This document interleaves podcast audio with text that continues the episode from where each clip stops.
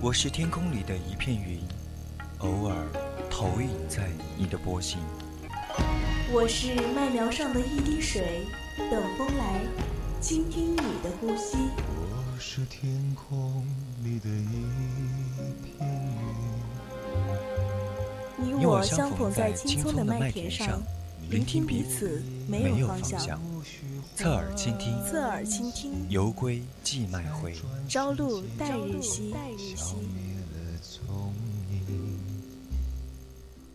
日光倾城，我启程。日光倾城，我启程。我每天倒着不同的时差。我想留下每个路人的微笑，却不经意间错过所有的回眸。我在故乡读着流浪的书。却在旅途中听着想家的歌。人在旅途，每一次离开都是想念的开始。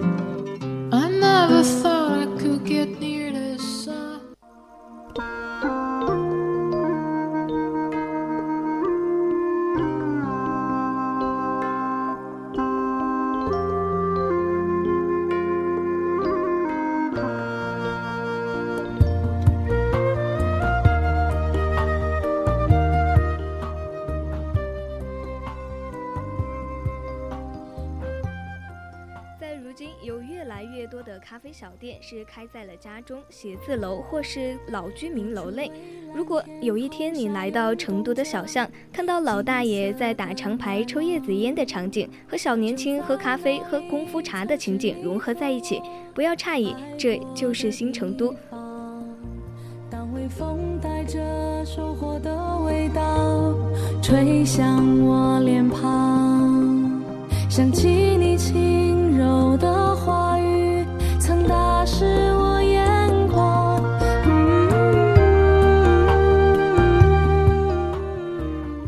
巷子呢是来成都必打卡的地方。凭借着在成都混迹多年的经验，如果要去那里，真的一定要做好人潮拥挤的心理准备了。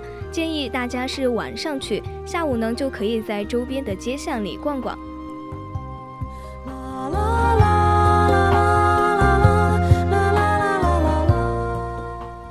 在这里，整个都是有历史底蕴的老街区。虽然宽窄巷子的房租高，但有些小店却顽强地在附近的街角落下了脚，留住了清静，也引来了一部分人流。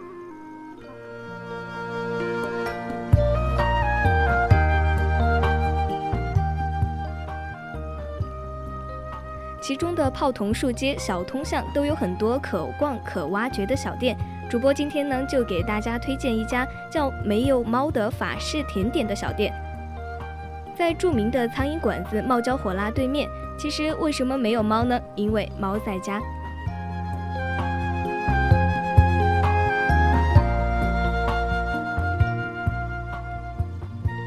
清新安静的林荫路上，行人三三两两，慵懒的猫在巷口打盹儿。略带闲情逸致的街角甜品店里，有人推门而入。点了一杯惬意的咖啡，沉迷于巧克力的浓香与室内花草的芬芳里，瞬间有身在普罗旺斯小花园里的错觉。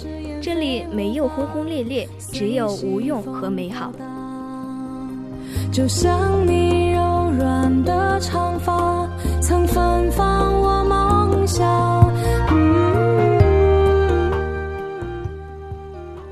在成都呢，我们还可以去唐坝街的崇德里喝个茶。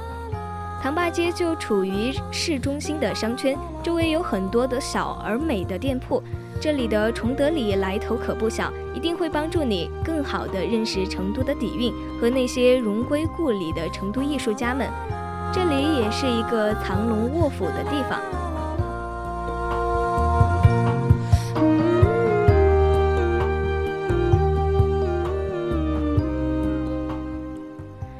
里的设计师王亥年轻的时候旅居香港，还被称为是私房菜之父。如今回到成都的老巷子中，在职工的宿舍里开辟出谈茶、吃过、住下三个空间，深受建筑界人士的追捧。在这里的住宿和私房菜其实是比较贵的，但是喝茶的价格不错，环境也很好。四川名茶竹叶青，在这里也就二十八元一杯，非常的划算。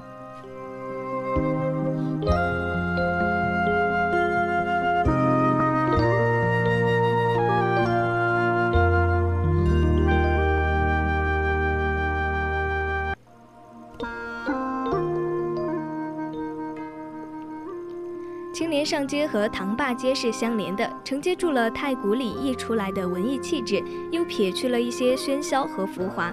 在这里最出名的店就是五早了。五早小食是一家日系的和式风格的咖啡简餐。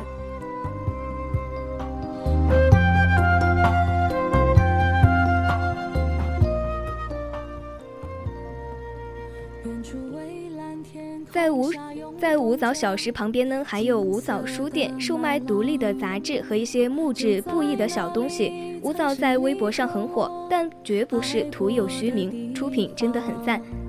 当微风带着收获的味道吹向我脸庞，想起你轻柔的整间整间的店铺呢，是利用老式居民楼部分的楼式改造而来的，宽大敞亮。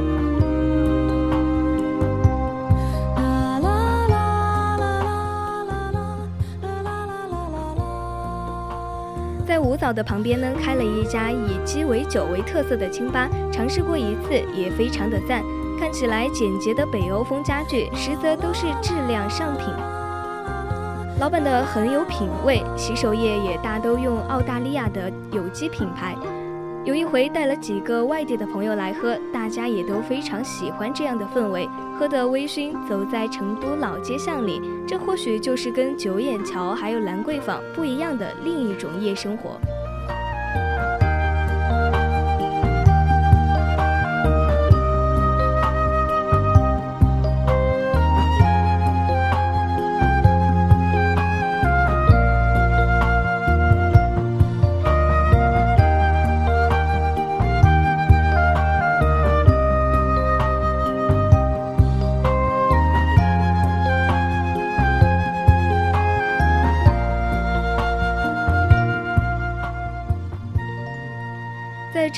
我们还可以去乐居乡野，在田园中感受资深的文艺范儿。文艺的小青年在城市里乐活着，而一些资深文青却迁到了主城区以外，兀自欢喜着。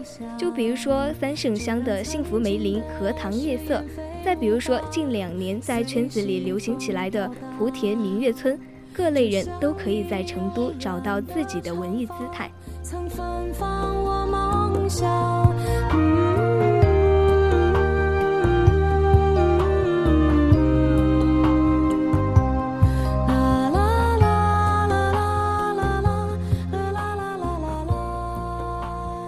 大家可以在三圣乡住一晚农家小院，其实没有你想象的那种农家小院的条件差，里面有很多风格不错的客栈。亲自去考察过的有三姑民宿、子曰书店，这些都很不错。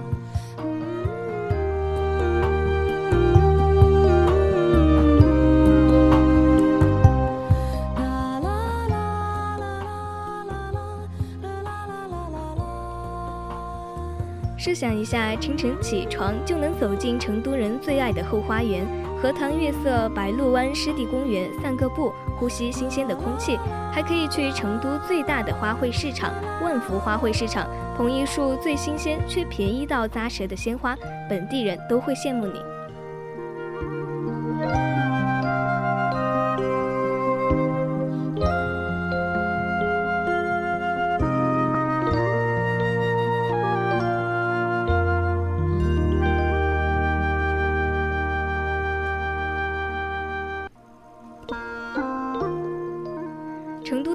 地图还在延伸，渗透进了生活的细枝末节。来成都，除了麻将、火锅，有点田园、有点慵懒的文艺味儿，也一定不会让你失望。成都带不走的，不只是火锅，当然还有文艺范儿。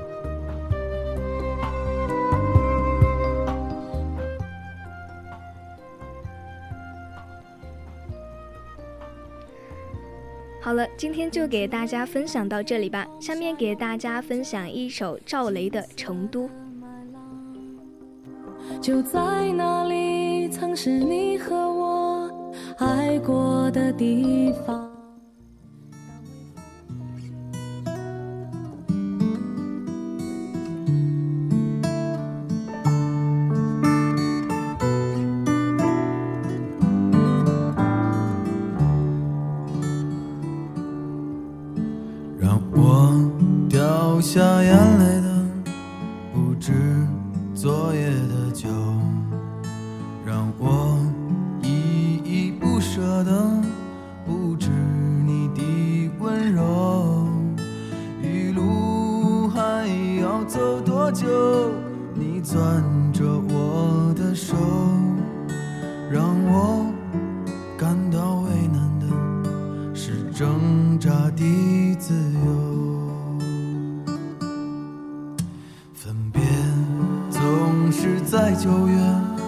回忆是思念的愁。